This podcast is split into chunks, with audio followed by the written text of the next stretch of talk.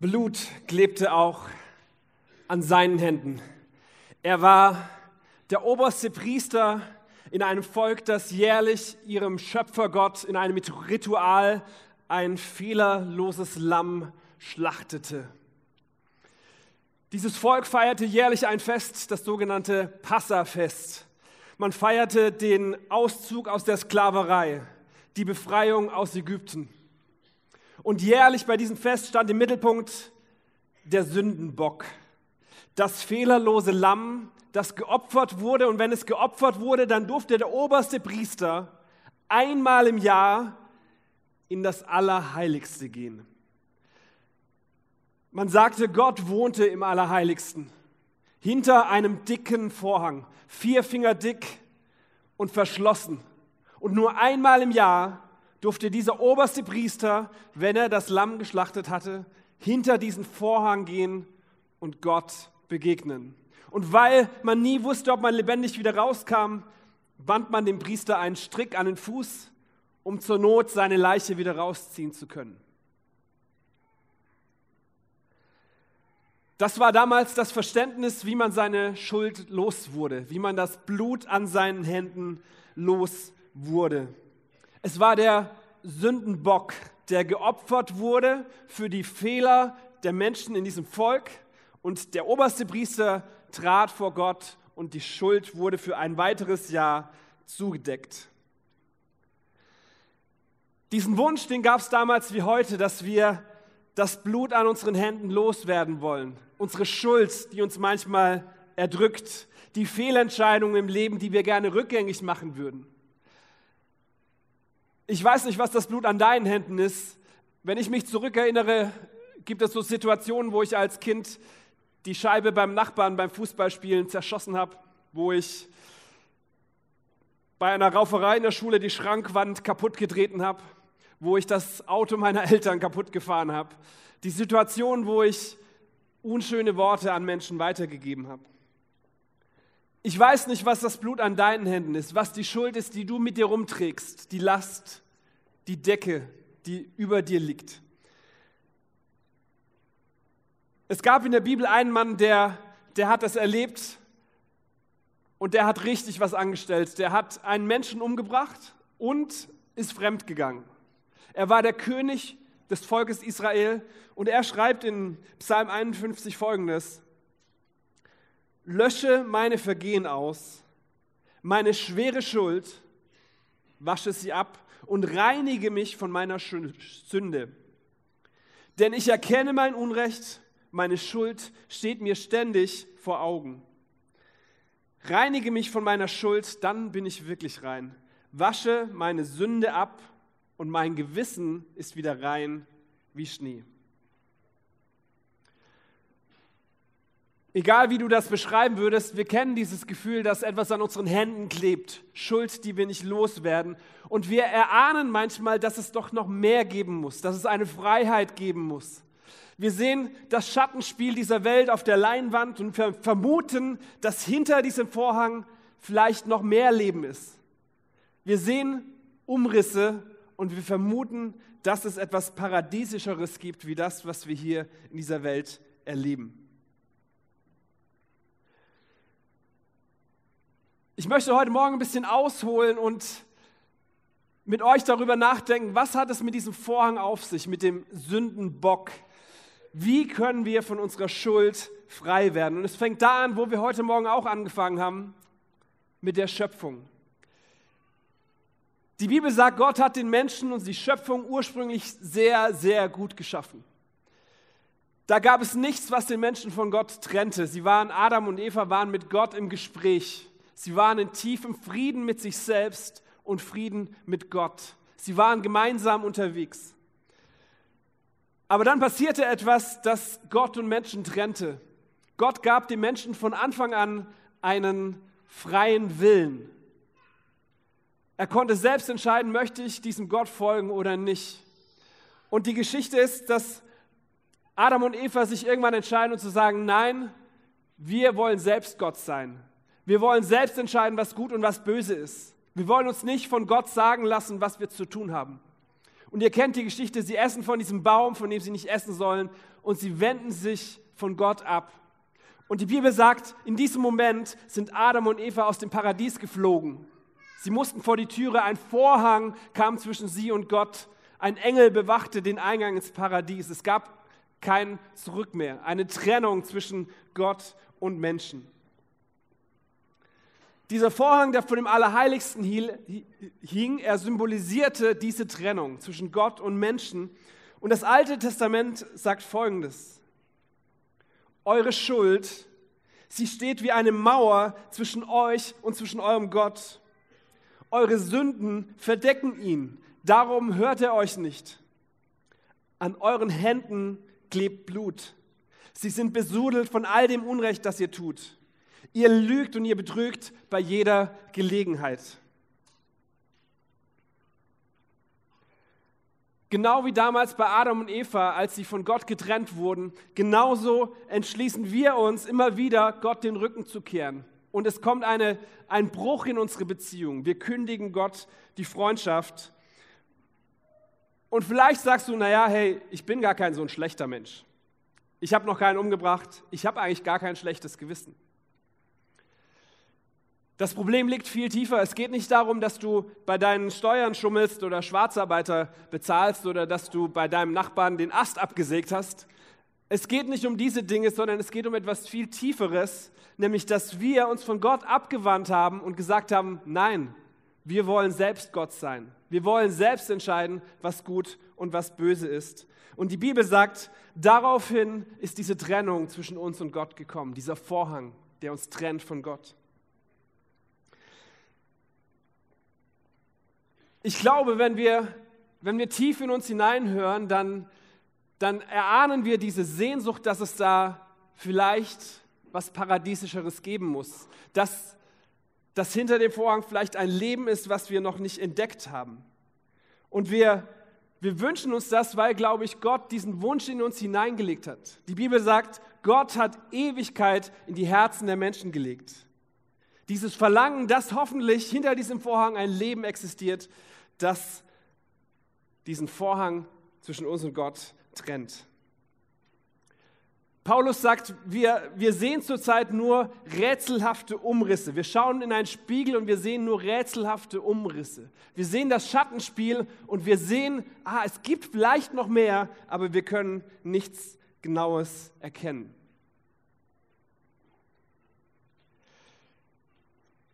Die Frage heute Morgen ist, was hat das eigentlich alles mit Ostern zu tun? Was hat meine Schuld, diese Trennung von Gott mit Ostern zu tun? Und warum reite ich so auf diesem Vorhang herum, der uns von Gott trennt? In der Bibel kommt diese Geschichte mit dem Vorhang immer und immer wieder vor. Es ist die Trennung zwischen Gott und Menschen, die sichtbar wird in dem Tempel, im Allerheiligsten. Der Tempel, wo Gott wohnte und wo der oberste Priester nur einmal im Jahr hineingehen durfte. Und man sagt, dieser, dieser Vorhang vor dem Allerheiligsten, er war zehn Zentimeter dick und er bestand aus den besten und stabilsten Materialien, die man sich vorstellen konnte.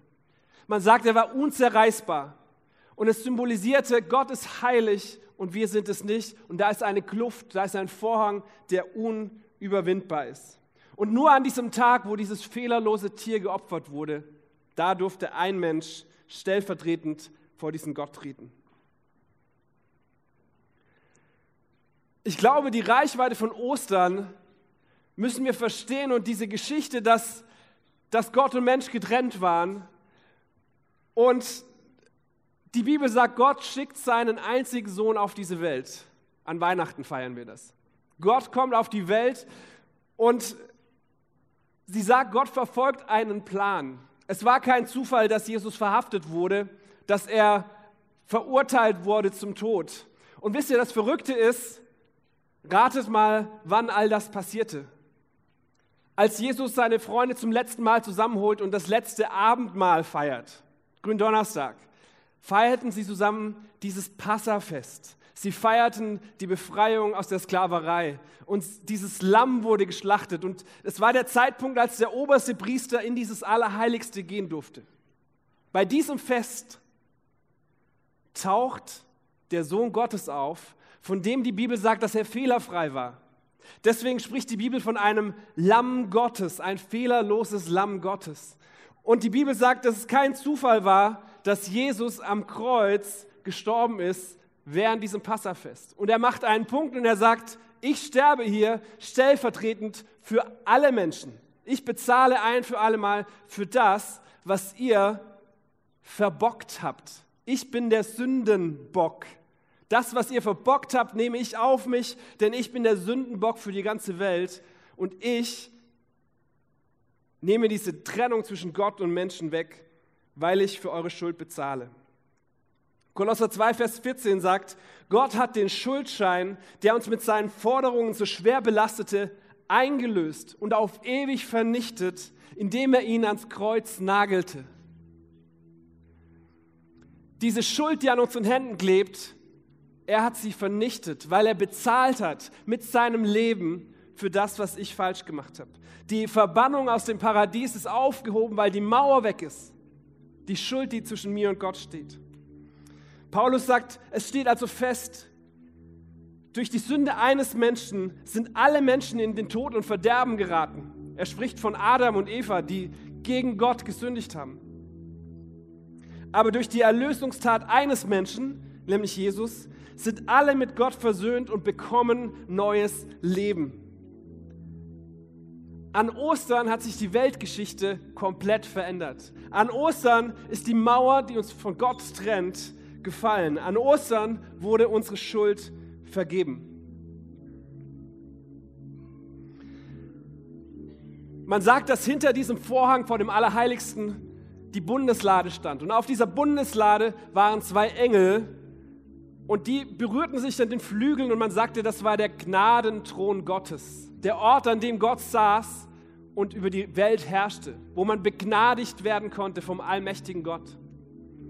Aber nur einmal im Jahr durfte der oberste Priester zum Gnadenthron gehen und um Vergebung für das Volk bitten. Was würde passieren, wenn, wenn dieser Vorhang zwischen Gott und Menschen nicht mehr da wäre? Was würde passieren, wenn die Mauer fallen würde? Wenn wir zum Gnadenthron Gottes gehen könnten, jederzeit, nicht nur der oberste Priester. Was wäre, wenn, wenn ein Pilatus seine Hände nicht nur in Wasser wäscht, sondern tatsächlich frei wird von seiner Schuld? Was wäre, wenn ein Hauptmann, der Jesus kreuzigen lässt, wenn er neu anfangen kann, wenn seine Schuld vergeben wird? Was wäre, wenn ein Verbrecher, der da zurecht gekreuzigt wird, was wäre, wenn er neu anfangen könnte, seine Schuld vergeben würde? Was wäre, wenn dieser Vorhang zwischen Gott und Menschen weg wäre?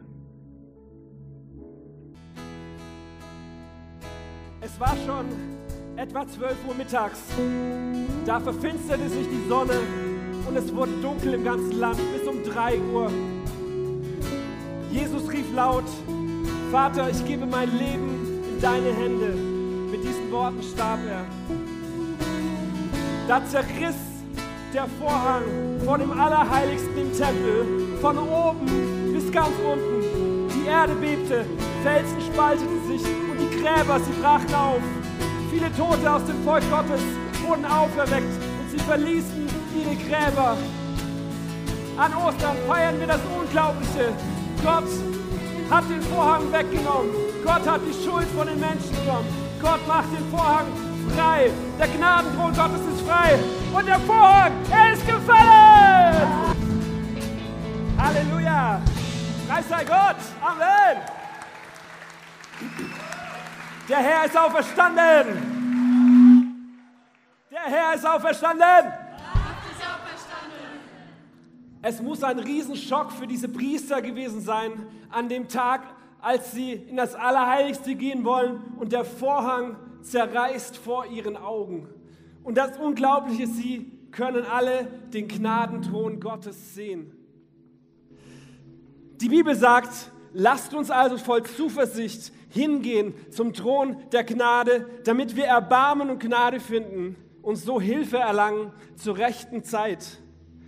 Die Bibel sagt, der Zugang zu Gott ist offen. Der Vorhang ist zerrissen. Es gibt keine Trennung mehr zwischen Gott und Menschen. Und wir, ich, du, wir können selbst ins Allerheiligste gehen. Wir brauchen keinen Oberster mehr, keinen Pastor. Wir müssen nicht erst super heilig sein, sondern wir können mit all unseren Macken vor diesem Thron der Gnade treten und Vergebung erlangen. Wir können neu anfangen und wir dürfen voll Zuversicht vor diesen Thron der Gnade treten. Und es geschieht noch etwas Zweites, sehr Verrücktes, wenn wir umkehren zu Gott.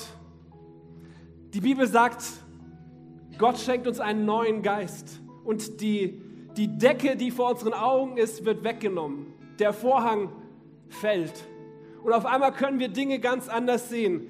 2. Korinther, doch jedes Mal, wenn sich jemand dem Herrn zuwendet, wird die Decke entfernt. Ja, wir alle sehen mit unverhülltem Gesicht die Herrlichkeit des Herrn.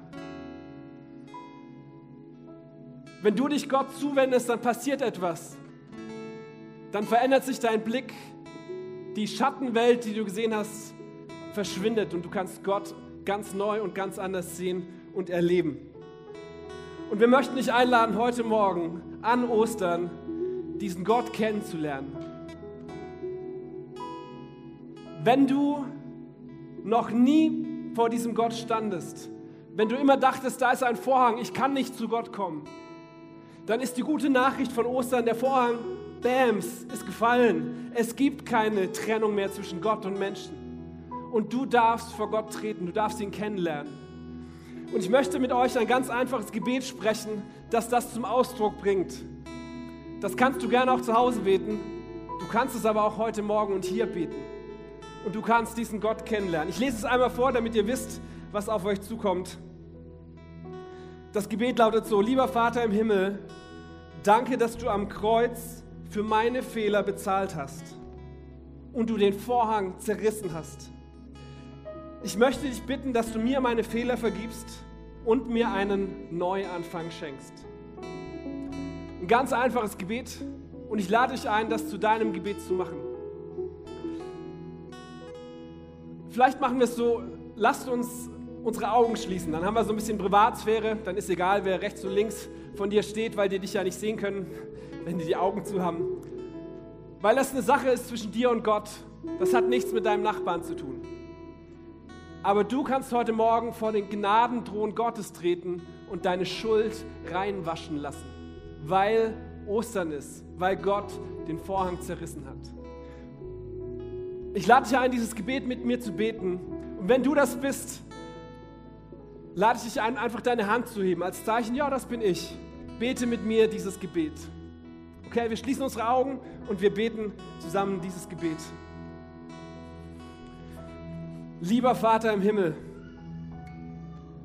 danke, dass du am Kreuz für meine Fehler bezahlt hast und dass du den Vorhang zerrissen hast. Ich möchte dich bitten, dass du mir meine Fehler vergibst und dass du mir einen Neuanfang schenkst. Und alle sagen ganz laut, Amen. Wahnsinn, das ist Grund zu feiern. Der Vorhang ist gefallen, das Sahnehäufchen oben drauf ist. Jesus ist nicht im Grab geblieben, sondern der Herr ist auferstanden. Der Herr, er ist auferstanden. Und das wollen wir zusammen feiern, so laut ihr könnt. Denn groß ist unser Herr und den wollen wir feiern. Ja. Yeah.